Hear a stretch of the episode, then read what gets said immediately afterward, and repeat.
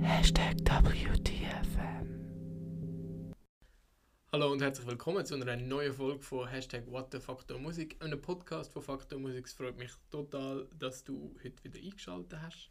Ich möchte mich als allererstes mal fürs Feedback von der letzten Folge bedanken. Wir haben wirklich mega tolles Feedback bekommen. Es hat ganz vielen Leuten ganz gut gefallen. Danke euch fürs Zuhören. Danke dir, Annabelle, fürs Mitmachen, wenn du das hörst. Ich hoffe schon. Und auch heute haben wir natürlich wieder einen Gast. Das allererste Mal jemanden, der in seiner jetzigen Funktion zumindest nicht als Musiker da ist, sondern nämlich als Instrumentenbauerin. Hoi Joy. Hallo Florian, Wie geht's dir? mir geht's gut. ich bin ein bisschen müde vom Arbeiten, aber sonst freue ich mich jetzt auf den Podcast. Gut, also erzähl doch mal, wer du bist. Wie alt bist du? Woher kommst du? Für die, die es jetzt noch nicht gehört haben. Was machst du beruflich und in deiner Freizeit? Ja, ich bin 23, ich bin in Bern aufgewachsen und für die Lehre auf Zürich gekommen. Und ähm, eben, ich mache eine Lehre als Blasinstrumentenreparateurin, nicht als Bauerin. Ja, drück's mir rein. Ja, das ist. Ähm, der Beruf heisst Musikinstrumentenbau von dem her. Ich kann dich da schon noch so verstehen. So habe ich das nämlich gesehen. Es gibt, man kann in der Schweiz ist das Instrumentenbauer EFZ oder und dann gibt es verschiedene Fachrichtungen und du machst Blechblas Reparatur. Was gibt es noch für Fachrichtungen? Blasinstrumentenbau, Klavierbau, Orgelbau, Orgelpfeifenbau. Genau, und Blasinstrumentenreparatur, dort sind Blechblasinstrumente und Holzblasinstrumente drin. Das ist das, was ich mache. Das heißt, du tust eigentlich, obwohl du Blasinstrumentenreparateurin bist, auch Holzblasinstrumente reparieren. Ja, Holzblasinstrumente sind auch Blasinstrumente, oder? Darum heisst es Blasinstrumentenreparatur. Das ist ein Clear. oh, Florian. Glaube, das müssen wir nochmal machen. Also, Okay. mein Beruf heisst Musikinstrumentenbauer. Ja. Musikinstrumentenbau. Dann gibt es einzelne Fachrichtungen. Dort ist Klavierbau drin, Orgelbau, Orgelpfeifenbau, Blasinstrumentenbau und Blasinstrumentenreparatur. Eigenbau, Gitarrenbau, was auch immer. Und du machst Blasinstrumentenreparatur. Genau, Okay. Holz- und Blechinstrumente. Also überall, wo man reintrötet. Ja, mehr oder weniger, ja. Gut. Jetzt bist du schon 23. Ich nehme an, das ist älter als die meisten von deinen Kollegen und Kolleginnen. Wie bist du dann zum Instrumentenbauerberuf gekommen? Ähm, ich habe durch das Hornspielen habe ich irgendwann ein Horn gebraucht. Und es hat mich nachher Wunder genommen, dort, wo wir das Horn gekauft haben, ähm, wie man arbeitet. Was dort äh, hinter, hinter dem Laden quasi abläuft. Und ich habe dann gefragt, ob ich darf einen Ferienjob machen dort. Und habe dann zwei Wochen dort in der Werkstatt gearbeitet. Also erzähl doch mal für die Leute, die, die nicht aus der Szene kommen, jetzt aus der Musik oder sogar aus der Instrumentenbauerszene. Wie sieht so ein typischer Tag von dir aus, wenn du jetzt da im, im Atelier am Arbeiten bist? Machen die immer das Gleiche oder ist das sehr verschieden, individuell? Wie sieht das aus? Ähm, es ist insofern das Gleiche, dass man am Morgen daher kommt und das macht, was man zu machen hat und am Abend wieder geht. Aber Das äh, ist die genaueste Beschreibung von einem Job, den ich je gehört habe. ja, aber dazwischen ist natürlich dann schon, je nachdem was halt für Bützgrad hast, ist es schon immer ein bisschen anders. Mal hast du eine Klarinette, mal hast du eine Trompete und ähm, ja, und du halt, wenn der Kunde kommt mit dem Instrument und will eine Revision, dann schaust Was ist jetzt eine Revision von, so einer, sagen wir, von einer Trompete? von einer Trompetenrevision, dann nimmst du die einfach auseinander, du nimmst alle Züge raus, du nimmst das Ventil voneinander und tust es dann in der Säure reinigen. Das, Wie viele äh, Teile hat so eine Trompete? Wie viele Teile? Ähm, das müsst ihr jetzt heute gerade zählen. Ungefähr 10, 50. Auch eher 50. So mit allen Schräubli und Wasserkläppli und Federli. Auch Okay. eher noch mehr. Noch mehr als 50. Okay. Genau. Aber dann tust du das Zeug reinigen und wenn du es gereinigt hast, tust du es eigentlich wieder einfach zusammenbauen und schauen, dass alle Ventile funktionieren, dass alle Züge laufen, wie sie sollten. Je nachdem monopolieren. Und wenn du es jetzt zusammenbaust und schaust, ob das funktioniert, heisst das, da sind die ganze Zeit Leute am Tröten, oder? Tun ihr die anspielen? Ähm, wir tun es erst anspielen, wenn es fertig ist. Zum Schauen. Ähm, wir bauen es so, sollte, wie es tut, ob nicht irgendwie noch das Ventil den verkehrten Weg rum hast oder das Wasserklappenposter vergessen hast. ähm, aber jetzt das Ventil, ob das läuft oder nicht, das schaust du einfach, wenn du drauf drückst. Okay. Ja, du tust quasi simulieren, wie wenn du spielen und drückst einfach drauf. Und wenn das halt nachher nicht runtergeht oder nicht mehr raufkommt, dann geht es nicht. ja, Sinnvoll, macht Sinn. Okay. Aber das heisst, du kannst eigentlich alle Blasinstrumente spielen bis zu einem gewissen Punkt, oder? Theoretisch ja. Was heisst theoretisch? Also, wenn du ein Blechinstrument kannst spielen bringst du eigentlich aus so ziemlich allen Ton raus. Ähm, kannst mehr oder weniger gut drauf spielen. Also jetzt auf einer Posaune spielen ist nicht ganz gleich wie auf einer Trompete. Schon rein vom Drücken bzw. vom Ziehen her. Ähm, und ja, Klarinette und Saxophon kannst du jetzt noch eher einmal. Also ja, nein, nicht gut. Ich meine, ich höre mir selber nicht gerne zu, wenn ich Klarinette spiele. es ist ein Geeks-Konzert. Aber du kannst schauen, ob die Sachen, die müssen funktionieren, ob die funktionieren. Das kannst du ziemlich gleich mal. Ein bisschen komplizierter ist dann zum Beispiel Oboe spielen. Bis du dort überhaupt mal einen Ton rausbringst, finde ich persönlich sehr anstrengend. Aber kannst du dann irgendwie den Klang oder so vom Instrument beurteilen oder verändert sich der durchs Reparieren gar nicht? Oder? Das kann sich schon verändern. Wenn du zum Beispiel eine Klarinette hast, wo die Tonlöcher mega verstopft sind, weil dreckig, ähm, und du das nachher noch alles putzt, das hat sicher schon mal einen Einfluss drauf, vor allem auf die Intonation. Und je nachdem, was du nachher für Poster rein tust, hat das auch wieder einen Einfluss auf den Klang. Also es kann sich schon verändern, aber ich selber spiele jetzt schlecht Klarinette, als dass ich das könnte Und feststellen. du gibst es dann einfach am Kunden zurück, so ein bisschen in der Hoffnung, dass ihm der neue Klang gefällt oder muss ihm der gefallen? Oder könnt ihr den Klang gar nicht beeinflussen? Ist es jetzt so, egal wer das Instrument repariert, der neue Klang wird immer gleich sein? Schwierige Frage. Nein, ich frage mich einfach, wenn ich jetzt irgendwie mein Instrument irgendwie zum äh, Revidieren oder zum Flicken bringen würde, so, und ich komme es zurück über und es gefällt mir nicht mehr, oder? Was mache ich dann? haben wir tatsächlich auch schon gehabt.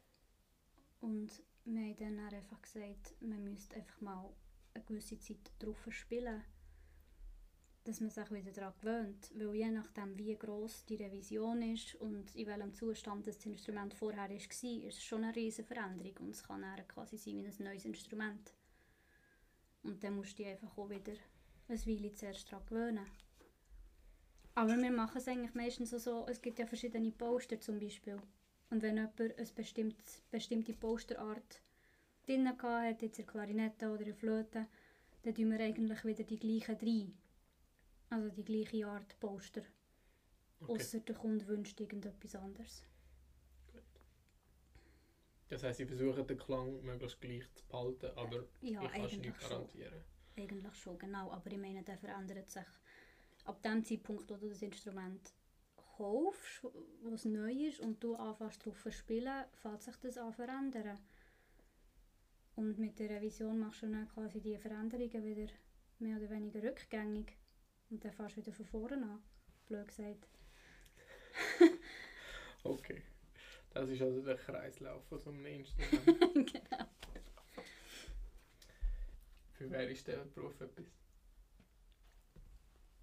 Ähm, für die, die etwas können mit Musik anfangen die gerne etwas schaffen mit den Hängen.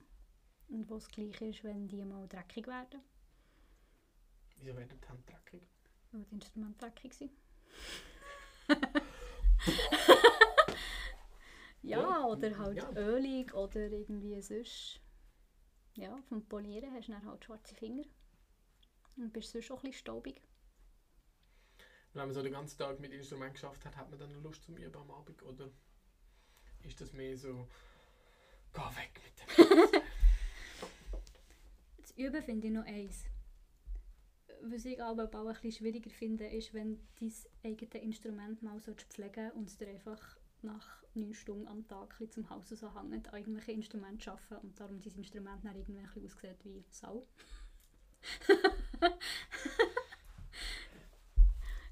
ja.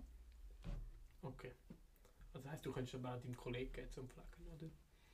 Könnte ich schon, aber äh, ich mache es eigentlich. Man macht es selber, Ja. es ist sein Baby. Okay. Genau. I see, I see. Bist du eine gescheiterte Musikerin? Ähm.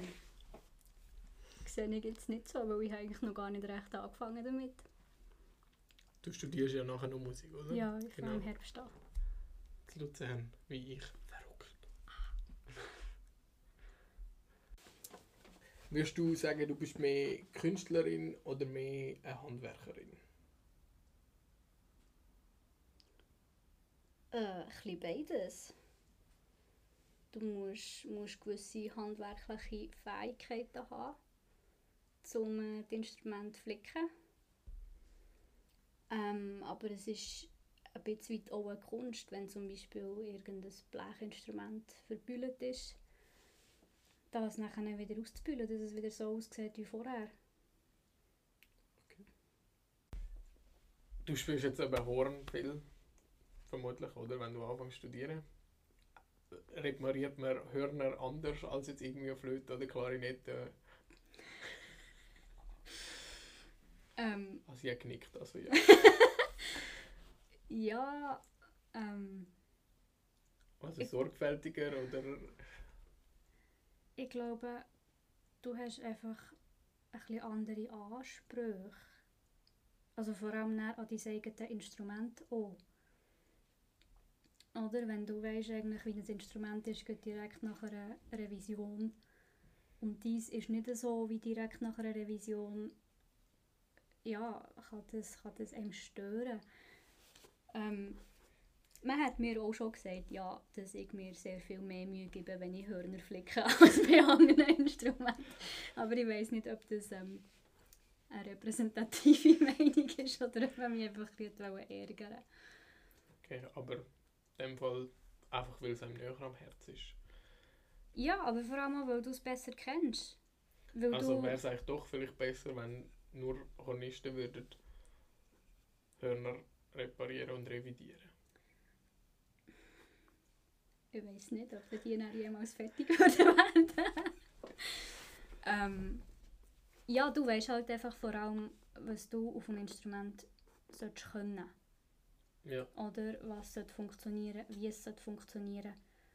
Ähm, wenn du eine Zeit lang Klarinette spielst, regelmäßig, dann weißt du es dann irgendwann auch, was auf diesem Instrument. Und wenn du es dann revidiert hast, merkst du dann auch, ja, das ist jetzt nicht so gäbig für mich, ich tue es das ein ändern. Und häufig kommen einen Kunden auch und sagen, ja, kannst du mir die Klappe noch ein bisschen mehr so biegen, weil ich komme nicht gäbig dran her. okay. Das heisst, irgendwie Hörner brauchen länger, jetzt in deinem Fall, zum Reparieren, als etwas als andere Instrumente. Weil das ist da gerade noch so eine Frage und die finde ich echt spannend. So, ab wann ist ein Instrument fertig repariert, revidiert, gebaut? Also fertig gebaut ist es dann, wenn es verkaufsfertig ist. Ja, aber weißt du, wann ist das Verkauf fertig so?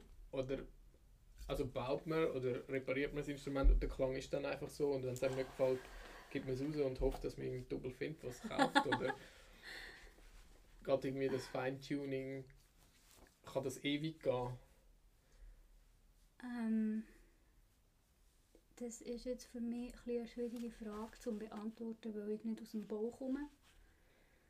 Ähm, ich weiß einfach, dass zum Beispiel der Spiri das Winterthur.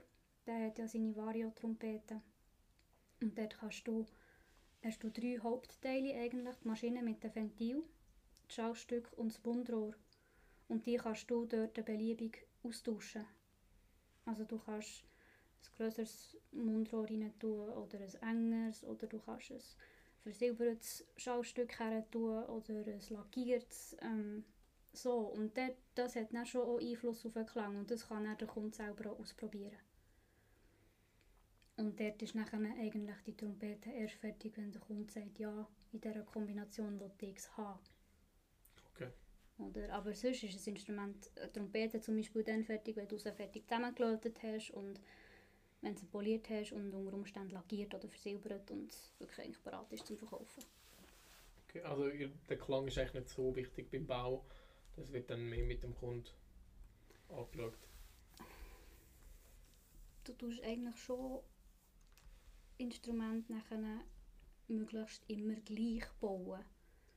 Weil du hast ein Instrument entwickelt, so weit bis du es hast bei einem Klang, den du willst. Und bei Bedienung, wie soll ich sagen, dass Ja. du so kannst spielen, wie du dir wünschst. Und dann machst du eigentlich, probierst du es immer wieder gleich zu machen. Aber wissen wir ja trotzdem, dass nachher jedes Instrument eben doch anders ist. Ja, jedes Instrument tönt am Schluss anders. Du kannst, du kannst zehn gleiche Marken, Modell, Instrumente ausprobieren, die hintereinander gebaut worden sind und jedes tönt anders. Und das ist doch dann auch cool. Da kann, ich, kann sich dann jeder eben das Instrument aussuchen, das zu ihm passt. Das, was ihm gefällt. Also die Imperfektion Perfektion im Bau verkaufen dir als coole Individualität. Doch, Ja, finde ich, finde ich, finde ich sehr gut. Wirklich nicht flicken.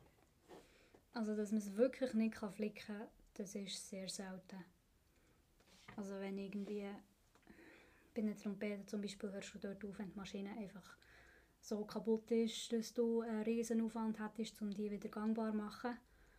Weil die Maschine ist wie der Hauptteil des Instruments und wenn das nicht mehr funktioniert, ja, funktioniert es nicht mehr. Aber das Schallstück könntest du jetzt du zum Beispiel mal noch auswechseln, wenn irgendwie das Schallstück total kaputt ist, wenn du drüber gefahren bist oder so. Ja, das passiert manchmal, oder? Ja, ja, kann passieren. Schon schon vorkommen. Ähm, ja, aber in den meisten Fällen ist es eher eine Frage von, lohnt es sich finanziell noch, das Instrument wieder zu flicken? Oder kommt es billiger, wenn du ein neues kaufst? Und Das heißt, es ist dann- eigentlich vor allem, ich könnte fast alles flicken, es ist einfach eine finanzielle Frage. genau, es ist eine Geldfrage. Aber wenn jetzt jemand sagt, der Klang von dem ist so geil, ich will das behalten, Ja, beim Klang ist es dann eben dann vielleicht schwierig, weil je nachdem wie kaputt es ist, hat es dann auch vielleicht einen anderen Klang. Aber wenn jetzt jemand wirklich an diesem Instrument hängt und es ihm gleich ist, wie viel das es kostet, um das wieder zu flicken, dann machen wir das schon. ja, das ist wie in jedem Job, wenn einer zahlt, dann ist es. Gibt es Vorurteile über deinen Beruf? Zum Beispiel sind ihr alle gescheiterte Musiker. Ähm, nein, also das sicher nicht, glaube ich, weil du gehst eher den anderen Weg. Du gehst eher von der Werkstatt nachher zum Musiker. Das gibt es Das heisst, die, die nicht so gut können reparieren die, Genau, die können die- ja Musik machen. die kommen tiefes Horn über. genau. Es gibt aber auch solche, die dann wieder zurückkommen. Ähm, aber gerade so Vorurteile, sonst kommt mir ehrlich gesagt nicht in Sinn. Was gefällt dir besonders an dem Job? Ähm. ja, Anfang an, dass du ein bisschen mit Musik zu tun hast. Halt nicht mit Musik machen im Sinne von Musik machen, sondern ähm, ja, die Hardware machen zum Musik machen. Und vor allem ist es cool, wenn du wirklich irgendwie ein altes Instrument hast, das dreckig ist und stinkig und unter Umständen verbüllt und weiss nicht was alles, wenn du das nachher wirklich kannst wieder neu machen und dann hast du es vorher, nachher. Das ist schon ziemlich cool, wenn es dann wieder glänzt und wieder funktioniert. Ist es eigentlich hässlich, was alles aus dem Instrument rauskommt? Teilweise schon, ja. Teilweise schon. Was sammelt sich da alles so? Also gibt es Essen, das rauskommt, das man als Essen kann erkennen kann?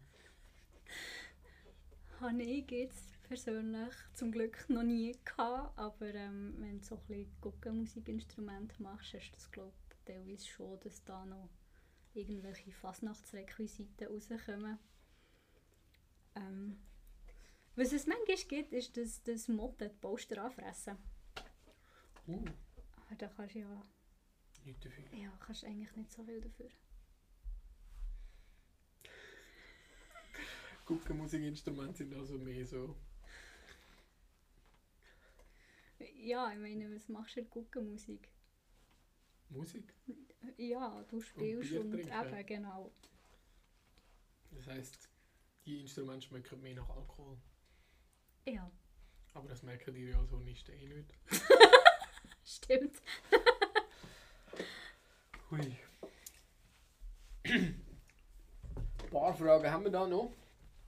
Ähm, wie ist so das Gefühl, zum Beispiel, wenn du, wenn du irgendwo ein Instrument siehst oder hörst, wo du weißt, ey, das hat nie geflickt, Mann. Irgendwie so, du gehst so ins Opernhaus, jetzt habe ich schon wieder eine Kompi angeschlagen, es tut mir leid. Ähm, du gehst irgendwie ins Opernhaus, willst noch zu die Figaro schauen und siehst einfach, die Soloflötistin hat dieses Instrument.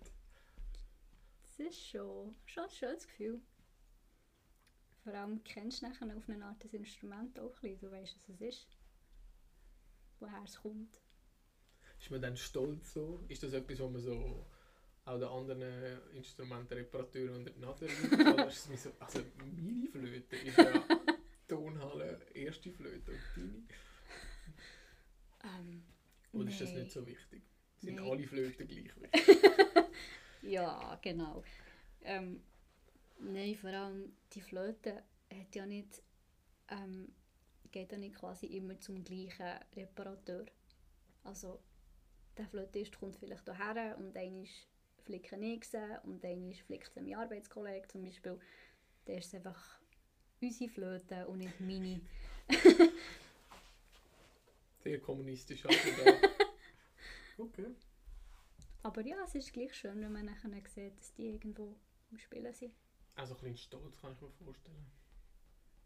Ja, Freude, ja. Sieht total begeistert. Bringen alle unbedingt eure Instrumente zu der Joy. ja. Nervt es dich manchmal, in der Orchester die Instrumente der anderen repar reparieren zu müssen? Nein, eigentlich nicht. Im Gegenteil, ich mache das gerne. Also du spielst ja viel Orchester, oder? Du hast da Blasorchester Vivace Flaschen. Du bist äh, ziemlich weit vorne im Nationalen Jugendblasorchester. Symphonieorchester Meilen spielst du, oder? Im Musikverein. Musikverein Meilen. Wo spielst du sonst noch? Ähm, sonst glaube ich im Moment nie. Aushelfen, wenn man mich fragt. Man darf mich gerne fragen. Machst du das gut? Beim Tiger bist du ein paar Mal gewesen? Ja, einiges. Ah, eins. ja. Und dann äh, kommen die Leute auch regelmäßig zu dir oder wissen das gar nicht so viele Leute? Ähm, viele wissen es gar nicht. Und es ist dann aber recht amüsant, wenn du mit jemandem so ein bisschen diskutierst über Instrumente und die dann irgendwann merken, dass man ziemlich viel weiß und ja, dann irgendwann fragen, was machst denn du überhaupt beruflich? Und dass du denen dann sagst, dass sind die Augen dann aber schon ziemlich gross, weil viele wissen gar nicht, dass es diesen Beruf gibt. Also es gibt ganz viele Blasmusiker, die du jetzt sagen, die nicht ihre Instrumente... Nein, nicht unbedingt Musiker, auch, auch sonst. Oder viele sagen dann, ah, ich kenne gar niemanden, wo, wo ja, Musikinstrumentenbauer ist. Cool, und fragen dann mega viele Sachen. Ja. Okay. Also das stört dich nicht, das heisst in allen Orchestern immer zu, zu dir kommen. Ja, von mir aus. Gratis revidieren. Nein, das nicht. aber äh, ja. Nein, aber äh, ich habe nichts dagegen, wenn man, wenn man mich fragt, ob ich es kann, kann machen Dann machst du es. Klar. Und du freust dich, wenn das Instrument runtergeht, zum Beispiel, und du siehst, oh, das kann ich flicken. Nein, das freut mich nicht, das tut weh. Tut das wirklich weh? Das tut weh. Also mir ist auch schon mal mein Horn am Boden gefallen und da habe ich wirklich gerannt. Das hat so weh da. Und das einfach siehst, davon fliegen und am Boden fallen und... Ja. Ich war mal in Norddeutschland gewesen, bei der, beim Orchester. Da hat eine, sind wir so. Ja, ich habe es mit, mit der Hand zeichnen, zeichnen dass es alle gesehen haben. Nein, in so einem, in so einem Stufenpodest. Gewesen. Und dann haben die Bläser haben die so einen Bläsertisch. Also vom Holz. Ah nein, alle Bläser haben das. Und sie spielt, hat müssen von Piccolo Flöte wechseln. Und hat so das Piccolo, ich habe es genau gesehen, weil auf das Ding tun, auf den Bläsertisch, aber es ist zu kurz, ihr Arm ist zu kurz gewesen, und sie ist so zwei Meter auf den Boden getatscht. Und die ganze Holzbläserfraktion so. und alle anderen so. Oh, endlich! Nein, die anderen sind natürlich auch ganz traurig. Gewesen. Ja, nein, das, also das tut wirklich weh. Vor allem gerade eben zum Beispiel ein Piccolo, wenn es nachher einen Touch im Holz hast, das bringst du dann einfach unten raus. Da hat es dann. Kann man ja nicht so irgendwie so Kleber rein tun und dann ein bisschen drüber schleifen. Ja, da könntest du vielleicht schon irgendetwas basteln, aber ob es nachher wirklich besser ist als vorher. Also Holz austauschen kann man nicht. müsstest du das ganze Piccolo austauschen. Kannst du auch ein neues kaufen. Ja. Okay. Nein, das wünsche ich eigentlich niemandem. Warte schnell. Mhm. Wir sind gerade fertig, glaube ich. Warte. Der Nathan nimmt noch Wunder, was der technische Unterschied von einer Trompete und Posaune ist. Technischer Unterschied. Also grundsätzlich ist eine Posaune grösser und tiefer, oder? Ja, eine alte Posaune, ja. Ähm, es gibt ja noch Sopranposaunen zum Beispiel. Die Wo sind niemand spielt. Genau. ja, auf einmal hat eine Aber das ist ja dann Posaune... eigentlich fast eine Trompete. Die, Ja. sehen, die heissen auch, die sehen Es ist dann eigentlich ja, mehr oder weniger eine Zugtrompete.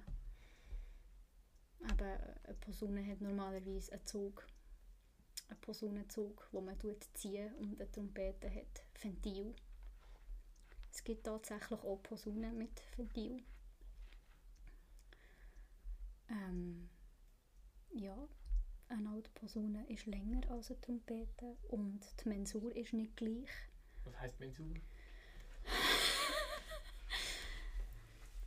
Ähm, oh Gott. Das Verhältnis vom Durchmesser zur Länge ist das, glaube Ich denke, du hast in zwei Wochen Prüfungen, oder? ich. Ja, sie haben uns eben die schriftliche Prüfung gestrichen. Okay. Ja, beim Nathan auch, weißt du, das ist schon gut. Okay, also die Mensur ist unterschiedlich. ja, genau.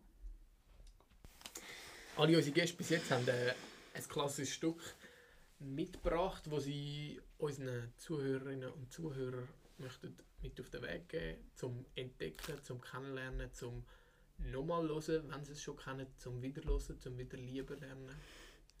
Hast du auch eins mitgebracht? Ja. Sehr schön. Was hast du uns mitgebracht? Die sechste Sinfonie von Tchaikovsky habe ich mitgebracht. Pathetik. Genau. Okay, sehr cool. Warum hast du dich für die entschieden und nicht für Mozart-Hornkonzert oder äh, Hornetüde? Hornetüte. Ähm, weil ich die letzten Sommer habe spielen und ich das ein tolles Erlebnis habe gefunden, weil ich es eine mega coole Sinfonie finde. Und vor allem dann eben auch, wenn man kann mit im Orchester hocken und mitspielen ist das ja, fühlt sich das toll an.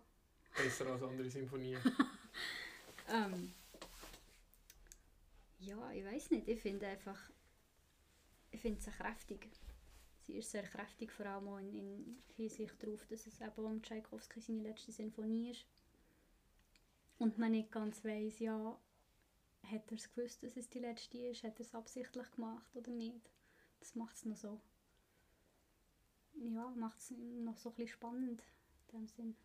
Gibt es irgendeine Stelle, die dir besonders gefällt? Sollen wir irgendwo auf den Horn-Part besonders hören? Oder ist es das große Ganze, das dich begeistert? Ähm, ja, es ist am Schluss, am Schluss ist es alles zusammen. Ich weiss halt einfach vom, vom Proben her hat es so ein paar Stellen gegeben bei uns Hörner, wo einfach ja, wo, wo wir es lustig hatten, weil irgendwie schwierig zum, zum Zusammenbringen und wenn ich es dann wieder höre, wenn es zum Beispiel mal am Radio kommt oder so, dann muss ich dann einfach auch schmunzeln, wenn die Stellen wieder kommen und das ist, finde ich, noch so ein schönes Gefühl. Also vor allem eine persönliche Erinnerung. Ja, genau. Gut, dann findet ihr für diese Woche Tchaikovsky Symphonie Nummer 6 Pathetik in unserer Spotify-Playlist. Hashtag WTFM, der könnt ihr sehr gerne folgen. Link ist eigentlich überall, wo es Links gibt. Im Spotify selber, bei uns im Instagram sollte es verlinkt sein und auch auf unserer Website findet ihr das. Dann bleibt mir nicht mehr viel anderes übrig, als dir ganz, ganz herzlich zu danken. Ich wünsche dir ganz viel Glück für deine Abschlussprüfungen in etwa zwei Wochen, oder? Mhm. Noch ein bisschen nervös. Danke, Hoffen wir, kommt nicht etwas zu Schwieriges. Ja, ich hoffe so. Und dann sehen wir uns sicher bald wieder, oder? ja, danke. Dann danke ich euch ganz herzlich fürs Zuhören und freue mich, wenn ihr das nächste Mal wieder einschaltet. Danke, tschüss. Tschüss. Das ist Hashtag WTFM, ein Podcast von Faktor Musik. gewesen.